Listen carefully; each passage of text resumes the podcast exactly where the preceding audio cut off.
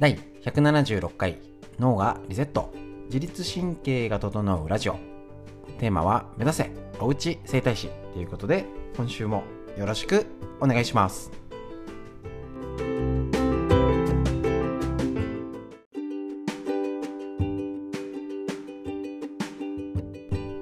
はいこちらのラジオは埼玉県本庄市にあります芦沢治療院よりお届けしております。平日月曜日から金曜日まで朝ライブ配信ですねこちらやっておりまして YouTube ライブ、LINE ライブ、インスタライブで同時配信しております。こちらね、あの全部 YouTube に、えーと、残っておりますので、ひらがな芦沢漢字治療院で検索していただくと動画が出てきますので、よろしくお願いします。またね、こちらで、えーと、今 LINE の無料登録ということでやっておりまして、えーと、今日なんかあの脳のいつもやってる耳タブアンマに脳ストレッチ、脳を掛け算して脳の元気にする要素を足すとすごい頭がすっきり楽に自律神経がさらに整えられるということでですね、こちらお試しください。あのぜひね、あのアーカイブ残っておりますね。で、また今無料セミナーの、えーと、やってるんですけれども、こちらで立位バージョン。いつもは座ってトレッチしてるんですけど、立ってやるバージョンっていうのを特別公開中です、無料で、こちらも。ただ、えーと、こちらは LINE 登録した方に、えーと、無料のそのノーストレッチの体験と、えーと無料セミナーのお知らせ届きますので、こちらぜひ登録した方にお知らせしますのでよろしくお願いします。はい。で、今日はですね、この耳のストレッチ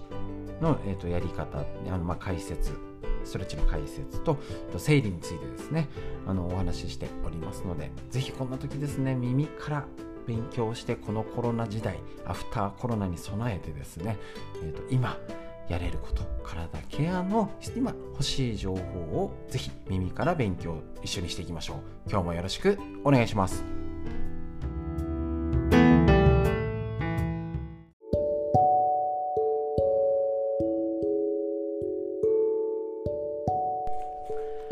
はいそれではですね今日のノーストレッチ耳の解説をしていきたいと思いますのでよろしくお願いしますで、こちらですね、今日耳やりまして、えっ、ー、と、流れ的にいかがでしたでしょうか？えっ、ー、と、日頃脳のサブスクということで、脳ストレッチでご紹介している脳のストレッチ。こちらに耳タブアンマ、いつもやってるやつですね、こちら。耳タブアンマ、痛みが消える、病気が治る。ということで、牧野出版ムックのこちらの本の耳タブアンマっていうのを紹介しております。そうすることで、これだけでね、膝痛、腰痛、座骨神経痛、首肩こり、顎関節症、緑内障、老眼乱視、疲れ目、ドライアイ、耳鳴り、めまい、難聴、メニエール、頭痛、高血圧、不眠、便秘、ダイエットに効くというこちらね、耳たぶあんま。とってもいいやつの今日ね、あのストレッチの流れ、ぜひ皆さん、え、ー、と、参考にしていただければと思います。普通こういう体にいいやつとってもいいですよね耳たぶあんま。めっちゃいいのでねこれ薄いしあの親御さんへのプレゼントにとかにもねこれやってよなんか調子悪いんでしょ最近みたいなね自律神経整うのにもとってもいいです。これが、えっ、ー、とこれやりました。でだけどやっぱり肩がね、姿勢が悪いとか他の原因でこういういいやつやったり皆さんそれぞれ体操ストレッチやってるのが効果がうまく出てないなんて人もいるんじゃないでしょうか。だから今日の流れ耳やったんですけどその後に肩がいい状態を土台を作りました。土台を作った上でノーストレッチ。耳の側頭骨を狙う耳を引っ張ってってやつを続けて耳の周りをこすってからこの耳たぶあんまをやるっていう風にちょっとね回り道をしました。こうしないと効かないって人多いんですよね。どういうこと？なんかみんな健康そうなことやってるんです。ググってみんな調べちゃうんです。なんか、え、ー、とね、肩甲骨剥がし骨盤ダイエットみたいな動画見ちゃうんです。だけど効果があるかって言ったらうーんっていう方の方が多いんじゃないでしょうか。ね、私が聞いてる限りだと多いんですね。じゃあなんでっていうのは土台ですね。こちら教えるストレッチだと土台の歪みを整えて使い方連動っていうのをメインに考え方として思ってます。この土台作りができてなくてつまり車でよく例えてます。整備不良でく、ね、ハンドル曲がってるタイヤボコボコ。でさらにね連動とか使い方って言ったら交通ルール。みんなで守ればね正しく使えるよね。っていうね使い方のルール。それが分からずにあのー、ねいきなりあのーなんかのレース車のレース出たって絶対無理ですよね。ドライバーがどんだけ良くてもタイヤボッコボコでね、あのもうどうしようもルール無視してたら運転技術があっても怪我します。そういうことを運動しね体幹ストレッチだけここだけね何かいいストレッチ腰痛治すストレッチ自律神経治すストレッチ教えてくださいって言われるんですけどそこじゃないよって言っても多分なかなか伝わらないんですね。それは多分この構造を理解してないから。ですのでぜひこれを知ることでやると例えば今日のストレッチ OCL ストレッチなんかもなんかやりづらいなきついなって思ったところが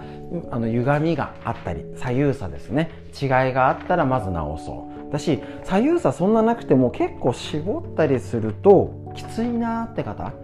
後ろまでなかなかみたいな胸反れないよとかっていう方は連動がうまくいってないっていうと日常の意識してない腕を使った動作ねじった動作の時にどっか力が入っちゃって無意識に知らない間に力が入ってその動作を繰り返してるとだんだんきついし硬いし重いしっていうのでなんか疲れちゃったな疲れが取れないなっていうふうにあの感じだと思います。逆にこれがスンスンできるように続けることでなったり今日の耳のやつも肩が楽にしてノーストレッチしたらさらに耳たぶあんまがなんか柔らかくなったっていう風になったあの実感できた方はその全体から良くするやり方体験できたと思いますので一つの何かをやるんじゃなくて自分の体に聞いて正しいやり方をしたら遠回りなんですけど一番最短距離で体が変えられるよ。もちろん原因っていっぱい他にあるから歪みや連動だけで調子悪くなる。わけじゃないんですけど普通だったらあれこれある原因を歪みっていうところを取っかかりに体をチェックする癖。これなら入りやすいんで是非皆さんもこのこちら体験してみてください。ということで本日の解説以上になります。ありがとうございました。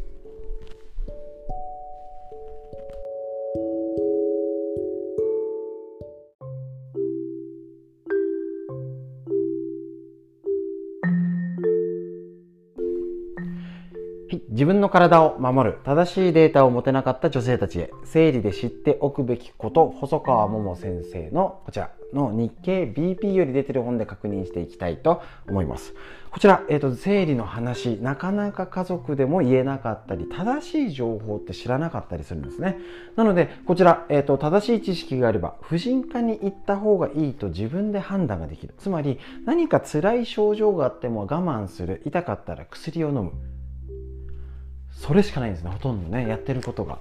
じゃああ不にどこがね細かくは別にあの治療科レベルまでのこと知らなくてもあ基本はこれなのかなどういうことが気をつけなきゃなのかなを知っとく知らないだけでも健康に過ごす、ね、バロメーター全然違うよ。ね、しんどいしんどいでやるのかしんどいけどああこうやって対処できるっていうのを知っていくと全然体対処法変わってきます。また男性もこういう情報を知る時代になりましたのでぜひぜひ一緒に勉強していきましょう。今日のお話女性のライフステージの一例とエストロゲン分泌の変化ということでえーと、こちらコラムとしてねあのグラフがあります。よく生理の、えーと本だったり何かの紹介の時は結構こういうグラフありますよね。はい、こちらちょっとね簡単に確認しましょう、えーと、思春期10歳から18歳だと処刑を迎ええーと、生成熟期に向かってエストロゲンの分泌が増えるってことなんですね。だからだいたい10歳から18歳に向かってこの山で言ったら登っていくところが10歳から18歳になります。で、えーと、性の成熟期。あの体の子宮卵巣として18歳から45歳こちらの時期はエストロのゲンの分泌が安定するっていうことなんですね。まあ、妊娠に適した一番あの年っていうことになりますね。この時に、えーとまあ、もちろん若く産む方とね何人も続けて産む方ねであの年齢とともに、えーと、40歳近く今ねいろいろ高齢でも産むあのリスクが減ってきたりとかチャンスが出てきております。ね、これもあのそういうことも知っておくと,、えーと、やっぱり聞いてる中とかアンケートとかでも見てもあの自分のその出産適齢期っていうのがたまたまチャンスがなかった方は別でしょうけどまあちょっと後でいいかって思って結婚してじゃあそろそろっつったら実はちょっと遅い年齢だったなんていうこともあの情報だけ知ってればね防げるはずなんですね。大体こちらでね、えっと、生理不順無月経とかっていうのが逆に18歳この性の成熟期エストロゲンの分泌が本来安定する時に悪く出る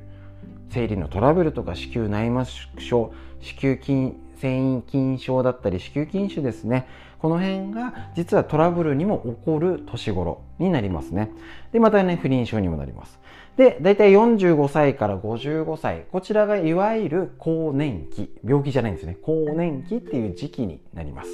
こちら閉経の前後5年間エストロゲンの分泌が急激に低下し体調に変化が起こりやすい。また生理周期も変化し閉経に至る。で大体これがこの下り坂のとこです。下がっていくとこです。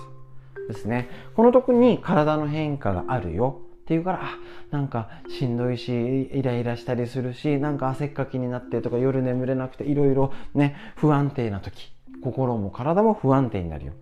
ね、でまた55歳過ぎると老年期。エストロゲンの分泌がわずかとなりそれまで男性に多かった生活習慣病にもかかりやすくなる。この時に、えーと、例えば、えーと、脂質異常症心心血管疾患、ね、血管系脳血管系ですね。骨粗しょう症。なんかもですねあの膣炎とか尿漏れそういうのも老年期になって閉経してから意外と問題要はホルモンバラ、えっと、女性ホルモンによって抑えられてた部分も出てくるなんていうの。だから閉経してからが症状が出てくる方もいるしあの生理が上がるまでがしんどかったっていう人もいると思うんですけどこういう体の変化が男性には大きくはないんです。ただこれの流れを知っとくだけでパートナー家族の女性の体がなんか変に最近おかしいなとか今までにない症状が出てきたなっていうことに少し理解をして対処できるんじゃないでしょうか。そういうためにもぜひ知識を知っといたり女性も自分の体こんだけ違って目まぐるしく変わって毎月大変なことが起きてるんだっていうのを理解できたらあ無理しないで休もう。とか頑張りすぎなくて、えーと、ちょっとこれは人に頼んで体のことを優先しようとか少し子育て落ち着いてね赤ちゃんから育落ち着いたから少しゆとりを持てるようにしよう違う目線でできると思いますので是非一緒にこういう体のことをお勉強していきましょう。女性の生理の話以上です。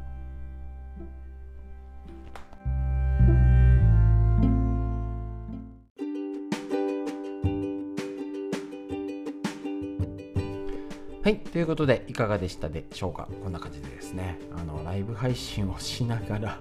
もう録画しちゃうというね、あのー、いい加減なやり方でやっておりますけれどもね、そうすると、あの、ラジオを聴いてる、ラジオだけじゃなくて、ライブ配信した人も見れるし、あ、もともとね、ライブ配信中に解説しっかり丁寧にしてたんで、あ、ちゃんと、ちゃんと説明しようっていうか、あの、それ、撮っちゃえば、あの聞けなか見れなライブ配信見れなかった人も聞けるじゃんみたいなのがあのスタートで勢いで始めました。ということでラジオもやりながら。これね解説の動画も撮っております、えーと、YouTube のサブチャンネル、えーと、OCL ストレッチ。解説動画の部屋ということでねあのサブチャンネルでやっておりますのでぜひチェックしてみてください。ということで、えーと本日もね、ちょっとですけどね、ラジオありがとうございました。またね、あの寒寒い日があったりね、だんだん春めいてきてますけど、春はもうすぐそこです。ただ、花粉症が